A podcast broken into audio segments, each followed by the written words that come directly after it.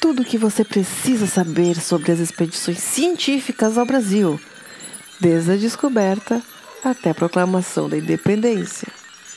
Vem comigo.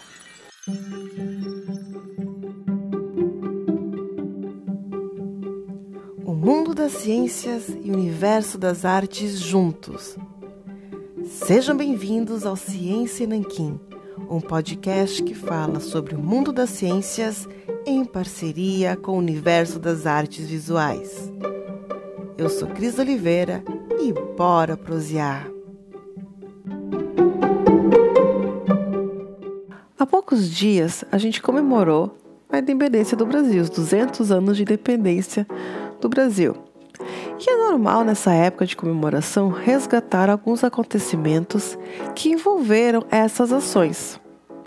Porém, muito pouco é falado sobre o período artístico e científico que ocorreu no país desde o descobrimento em 1500 até a independência da coroa portuguesa em 1822.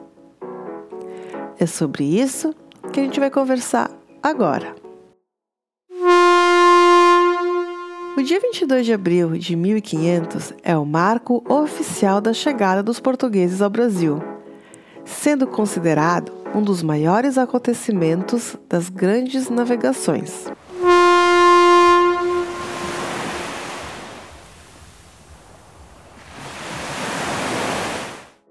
Comandada por Pedro Álvares Cabral, fato esse que gerou algumas questões pois Cabral não era, na época, um navegador muito experiente. E a sua menção para comandar a expedição ainda é meio que um mistério. Por que, que foi ele o nomeado? Outro ponto também que leva algumas especulações é o fato de que a expedição, desde o começo, realizou um percurso assim meio diferente do percurso que eles faziam na época para chegar nas Índias também levantando mais algumas especulações que a chegada no litoral brasileiro não tenha sido tão por acaso como contam os livros de histórias e como os portugueses relatam. Mas, né, se a chegada do Cabral no Brasil foi uma fake para despistar uma coisa que já estava sendo conhecida ou realmente aconteceu, não é o mérito da nossa conversa de hoje. Nós vamos falar hoje de expedições científicas e a parte artística delas. Com a descoberta do Novo Mundo e os relatos dos primeiros colonizadores chegando na Europa, começou a chamar muito a atenção dos europeus, o que atraiu a atenção de muitos artistas que se interessavam em vir para as novas terras registrarem o exotismo da fauna e da flora local, bem como as características e cultura dos habitantes da região. Com esse grande interesse durante o início da colonização, Portugal temia que uma divulgação muito grande das riquezas descobertas na Nova Terra levantassem a cobiça de outras nações. Por isso, a coroa não investiu em enviar naturalistas para as terras tupiniquins com propósito científico de conhecimento dessas riquezas. As primeiras menções da natureza brasileira, como é que foram? O primeiro registro feito da natureza brasileira foi pela Carta de Pero Vaz e Caminha ao rei de Portugal, Dom Manuel I, datada de 1 de maio de 1500 na qual existe aquela famosa frase que a gente escutou no ensino médio inteiro. Em tal maneira é tão grandiosa que, querendo aproveitar, dar-se-ia nela tudo. Abordar toda a história da colonização do Brasil não é o foco dessa nossa conversa. Com o início da colonização e expansão do domínio português, na Nova Terra, chegaram os padres jesuítas que vieram com o objetivo de catequizar os nativos locais. O padre José de Anchieta foi um jesuíta que obteve um grande destaque histórico em função de sua relação com os indígenas e a natureza, sendo muito retratado em obras de pintores desconhecidos do século XVI, junto aos elementos naturais. Nessa época, como o país ainda estava fortemente sob influência portuguesa, poucos artistas e naturalistas estiveram no Brasil, sendo os principais relatos produzidos por esses jesuítas que aqui estiveram no período. Porém, foi apenas com a ocupação holandesa, no século XVII, que iniciaram as primeiras expedições científicas para conhecer a flora, fauna e registrar os nativos do local. Mas antes de falar um pouquinho mais sobre o incentivo à arte e às ciências que foi promovida pelo governo holandês, é importante registrar o trabalho dos franceses André Trevet e Jean Delarue no século XVI que conseguiram vir ao país registrar as belezas naturais na região da Baía de Guanabara, onde se tornou o estado do Rio de Janeiro. Porém, o grande impacto das expedições científicas que tinham como objetivo registrar as belezas do país é atribuído aos trabalhos artísticos holandeses no Brasil.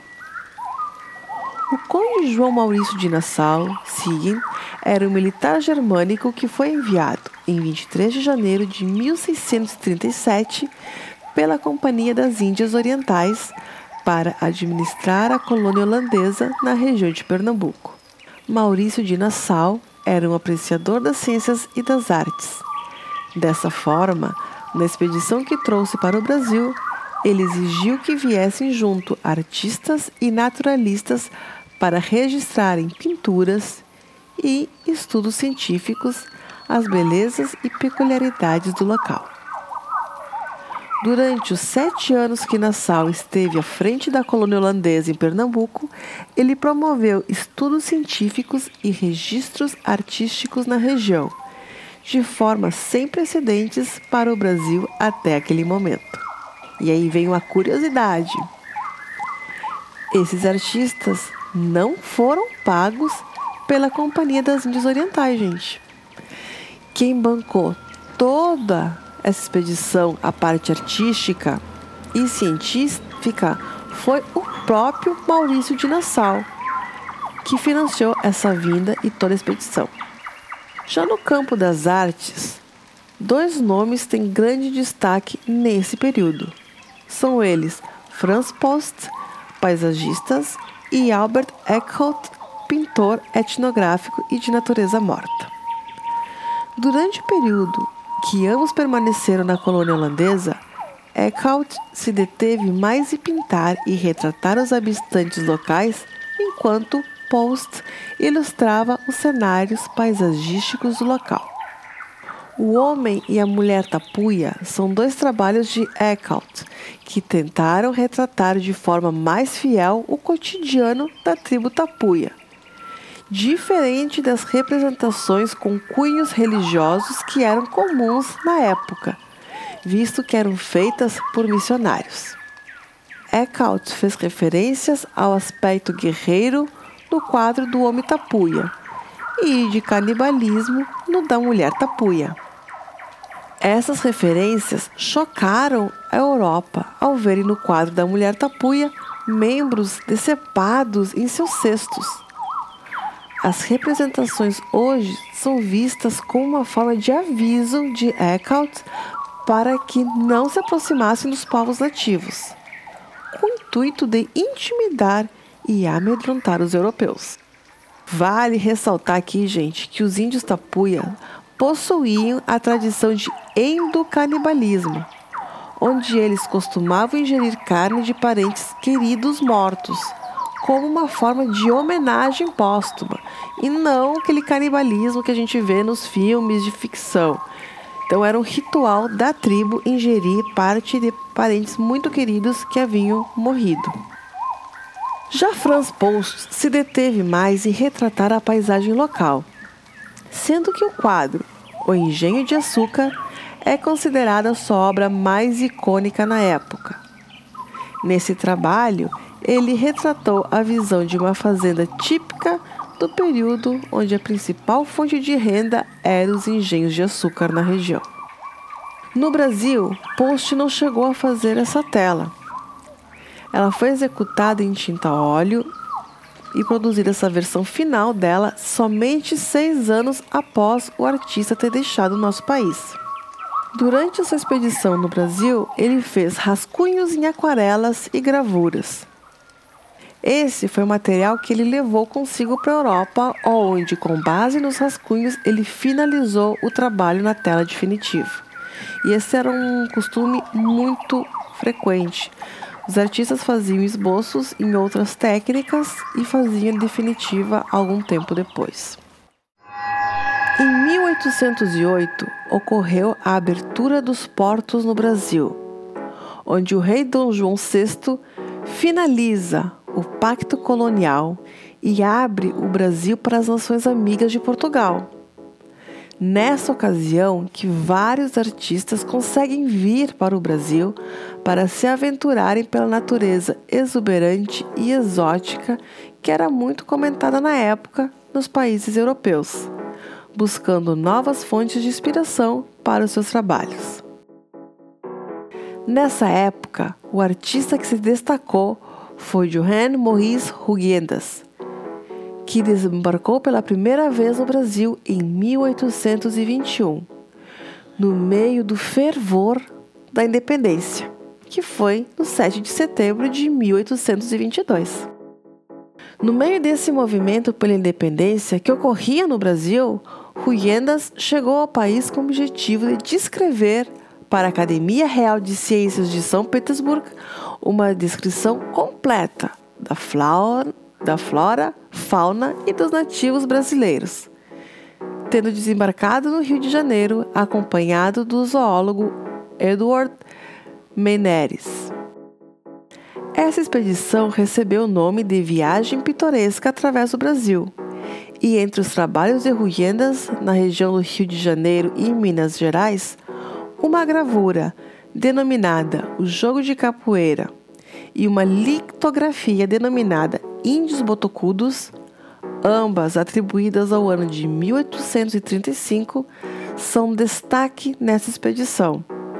E elas hoje são expostas na Fundação Biblioteca Nacional do Rio de Janeiro. Após a independência do Brasil, as expedições científicas continuaram crescendo cada vez mais, sendo nosso país visitado até por Charles Darwin. Sim, e tem ilustrações do Darwin feitas aqui no litoral brasileiro. Só que isso é um assunto para outro dia.